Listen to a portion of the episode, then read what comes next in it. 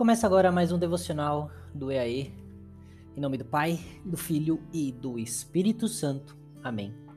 Texto de hoje, Salmos 59, versículo 16. Eu, porém, cantarei a tua força, pela manhã louvarei com alegria a tua misericórdia, pois tu me tens sido alto refúgio e proteção no dia da minha angústia. A gratidão é uma palavra muito usada nos nossos dias.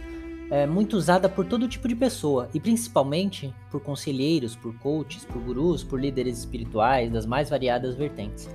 Não é mentira que a gratidão deve ser alimentada e usada diariamente e que isso nos traz benefícios desde curto a longo prazo. Mas como tudo que o ser humano toca, a parte de Deus, acaba se corrompendo, a mesma coisa acontece com a gratidão quando não é usada para agradecer ao único que é responsável por nos conduzir, nos guardar e nos sustentar. Você tem sido grato? Por que você é grato? E a quem você é grato? Quando que você tem sido grato? Muitos espalham mensagens de gratidão pelas redes sociais, com fotos lindas em meio a árvores grandes, pôr do sol, praia maravilhosa e viagens deslumbrantes. Estão certos. Todos os momentos de paz, de conquista e alegria são momentos onde devemos aproveitar para lembrarmos ainda mais da nossa gratidão por tudo o que Deus é e também pelo que Ele tem feito. Só que poucos ah, fazem o não o contrário, mas poucos ah, pouco a gente vê mensagens de gratidão no momento oposto, no momento da aflição. Parte se deve de que ninguém gosta de compartilhar sua dor e seu sofrimento, é verdade.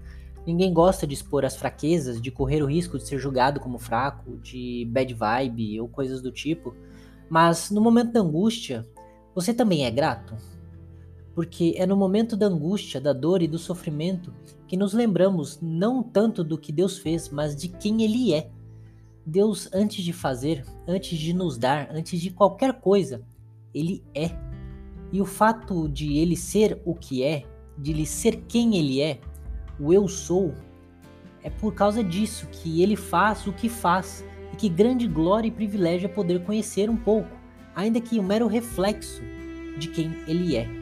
É no momento da angústia, da nossa fraqueza, que ele se mostra mais forte, ele nos sustenta, nos resgata, nos ampara e então podemos cantar a sua força, seu poder sem limites para então, depois de uma noite inteira de choro, quando vem a alegria pela manhã, podemos então louvar com alegria a misericórdia dele, até quando achávamos que ele não estava ali. Deus é o nosso refúgio, a nossa fortaleza, nosso socorro, nosso resgatador. Ele é o nosso herói. E ele, e é a ele que nós seremos eternamente gratos e que nós devemos ser eternamente gratos, seja na alegria, seja na tristeza. Eu sentindo e ouvindo a sua presença, e quando eu não ouvir ou sentir, a quem tem sido a minha gratidão? Quando eu não vejo, quando eu não sinto, quando eu não ouço a Deus, eu ainda estou sendo grato?